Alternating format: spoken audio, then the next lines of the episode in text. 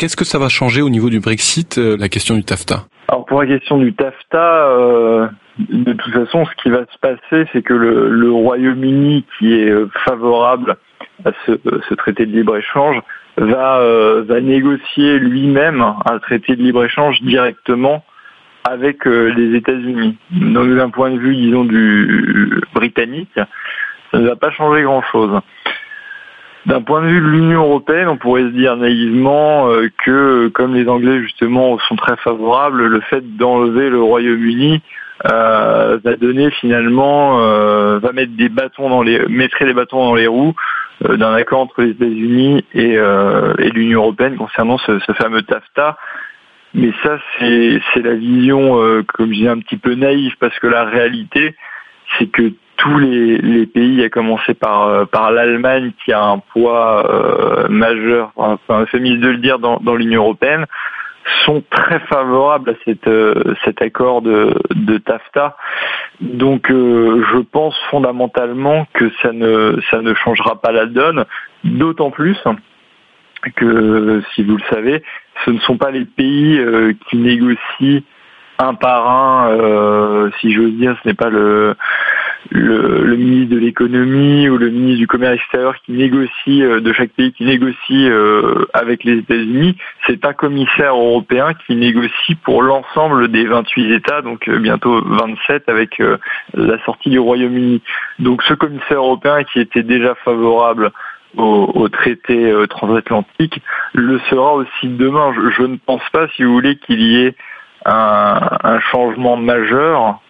à ce niveau-là, euh, euh, le fait que le, Royaume-Uni sorte de l'Union européenne ne remettra pas en cause euh, le TAFTA. D'un point de vue français, la seule chose justement qui, remettrait en cause le TAFTA, c'est justement que la France sorte de l'Union européenne et c'est que c'est ce qui explique l'UPR depuis le début. Nous avons écrit de, nombreux articles et des conférences à ce sujet et on explique justement qu'on ne peut pas éviter le traité transatlantique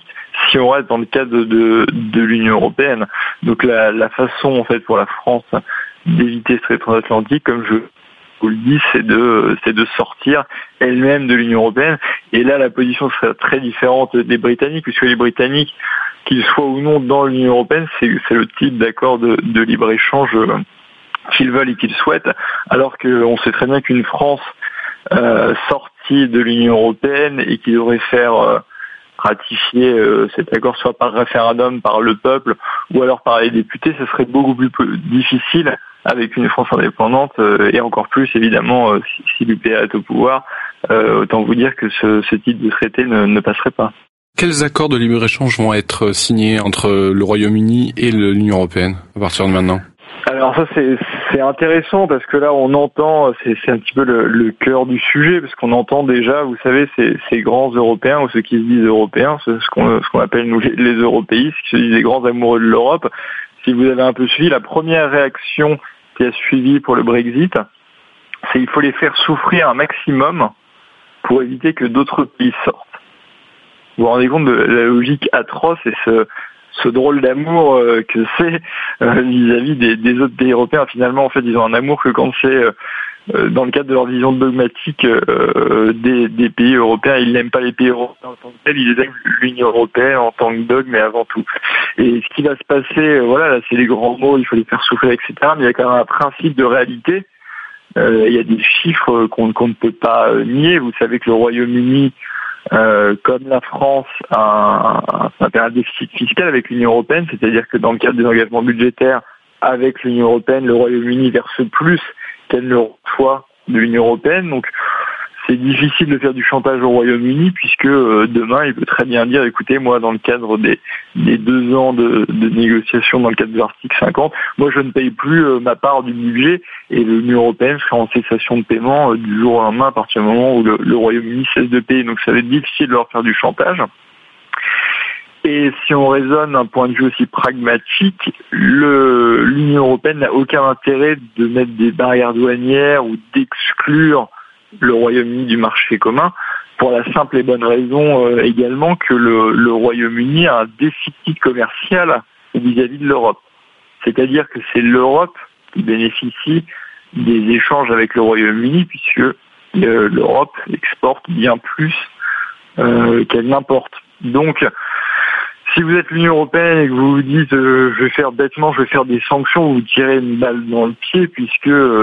c'est vous qui êtes gagnant de ces échanges avec le Royaume-Uni, vous serez entièrement perdant euh, face à ces échanges-là. Mais d'un point de vue pragmatique, et je pense que, que les Allemands, euh, qui, qui, sont des, vous savez, des grands exportateurs, ne voudront pas du tout limiter euh, les échanges et le marché commun au Royaume-Uni.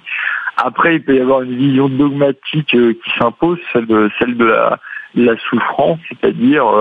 de dire grosso modo tout le monde va être perdant, que ce soit le Royaume-Uni ou, ou l'Union européenne, mais le, le, dogme est plus fort finalement que la réalité et que l'intérêt commun, c'est-à-dire qu'on va faire souffrir tout le monde euh, pour euh, pour qu'il n'y ait pas d'autres pays qui sortent de l'Union européenne.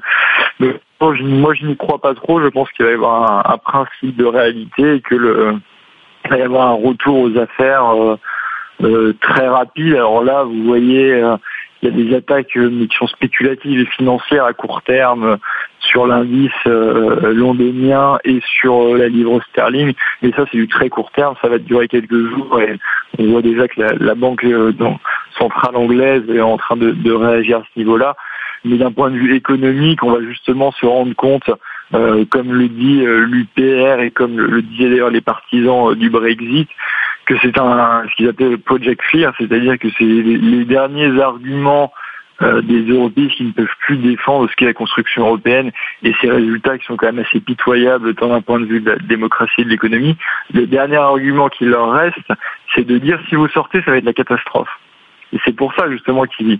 sont horrifiés devant ce Brexit parce que d'un point de vue économique, euh, si dans deux trois ans euh, le Royaume-Uni se porte très bien, bah, cet argument euh, de peur finalement, de, si vous sortez, ce sera l'apocalypse et d'essayer de, faire peur aux gens dans le cadre des votes, ça, ça partira complètement, ça sautera en éclat. Donc ça sera finalement, c'est le, plus grand cadeau que